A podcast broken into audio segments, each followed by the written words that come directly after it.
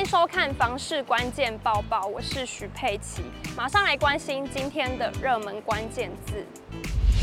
今天的热门关键字呢，就是高房价。你的薪水足够买房吗？房价负担指数呢，接续出炉，今年第二季再度创下新高。也就是说，台湾人平均不吃不喝要将近十年才能买房。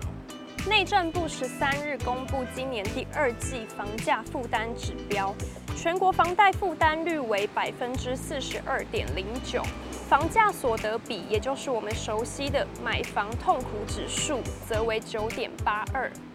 先讨论房价所得比，计算方式为住宅价格除以家庭可支配所得，白话是想买房，就是不吃不喝几年。今年第二季全国房价所得比为九点八二，再创新高，季增零点一倍，年增零点一三倍，等于是台湾人想买房，平均要近十年不吃不喝，买房压力还是很大。六都中，先来看双北，台北市房价所得比为十五点五二倍，虽年减零点六五倍，但还是最辛苦的直辖市。新北市为十二点九三倍，年增零点一一倍，买房也得不吃不喝近十三年。其他像是台中市为十一点五五，台南市为九点五五，高雄市为九点二三，最低的则是桃园市，房价所得比为八点零七倍。至于六都以外，房价所得比最高的为南投县的九点三六倍。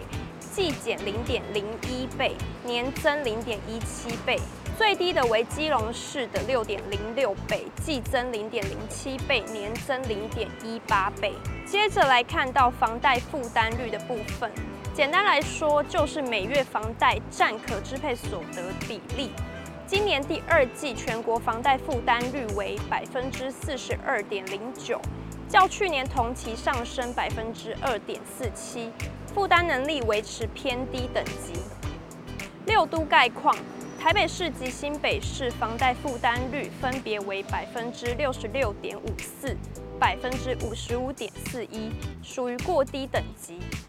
台中、台南分别为百分之四十九点五三、百分之四十点九四，属于偏低等级。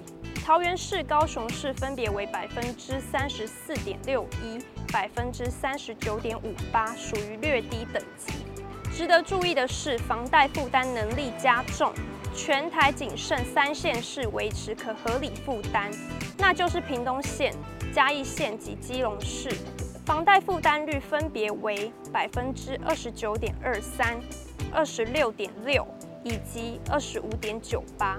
内政部分析。受住宅价格及购物贷款利率上升，导致民众购物负担稍加重。第二季房贷负担率上升，主要原因是全国住宅价格较上季上升两成多，加上五大银行购屋贷款利率升至百分之二点零九三，民众支付房贷金额增加，也使负担率增加。那么今年第二季住宅价格又是如何？答案一样再创新高，指数为一三零点八。不过内政部表示，从这几年房价趋势观察，全国住宅价格指数的年增率自去年第二季高点百分之十点二七，已连续下修四季，房价涨势明显收敛，房市呈现量缩价为涨。来看六都。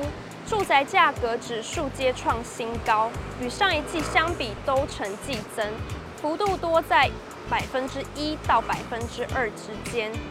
其中以高雄市季增百分之一点九八最高，台南市季增百分之零点五二最低。至于全国各地区表现，除桃园市的住宅价格较去年同期下跌外，其余地区成交价呈稳定或上涨。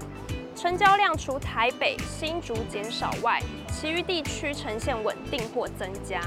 内政部分析，第二季房市受到平均地权条例修法持续发酵等因素影响，短期炒作受到明显抑制，全国建物买卖登记户数呢，较去年同季减少百分之十三点二二，市场交易回归自住需求，整体市况呈现量缩，价格微涨。内政部认为，买方趋向保守观望，连续四季房价涨势明显趋缓，但因房贷利率仍处于低档。且在自住需求支持下，目前市场呈现量缩、价格微幅变动的盘整修正形态。今天的买房卖房，我想问，有网友发现实价登录有些房子半年前一千五百万卖出，现在开价两千六百万，这么夸张的价差，前屋主看了不知道怎么想。留言有人说到，这种短期交易房子自备款都要很高。你若有卖方开价五成以上的自备款，再去考虑。其他人惊呼：开价给人杀价的吧？杀到两千万，他还是赚。建议很多是开韭菜价，房子多的是，多看多比较。买前最好先自请多家银行先建价。还有人笑回：前屋主也可能表示，当初才买六百万。以上就是今天的报报内容，别忘了按下订阅支持我们，感谢你的收看，我们下次见。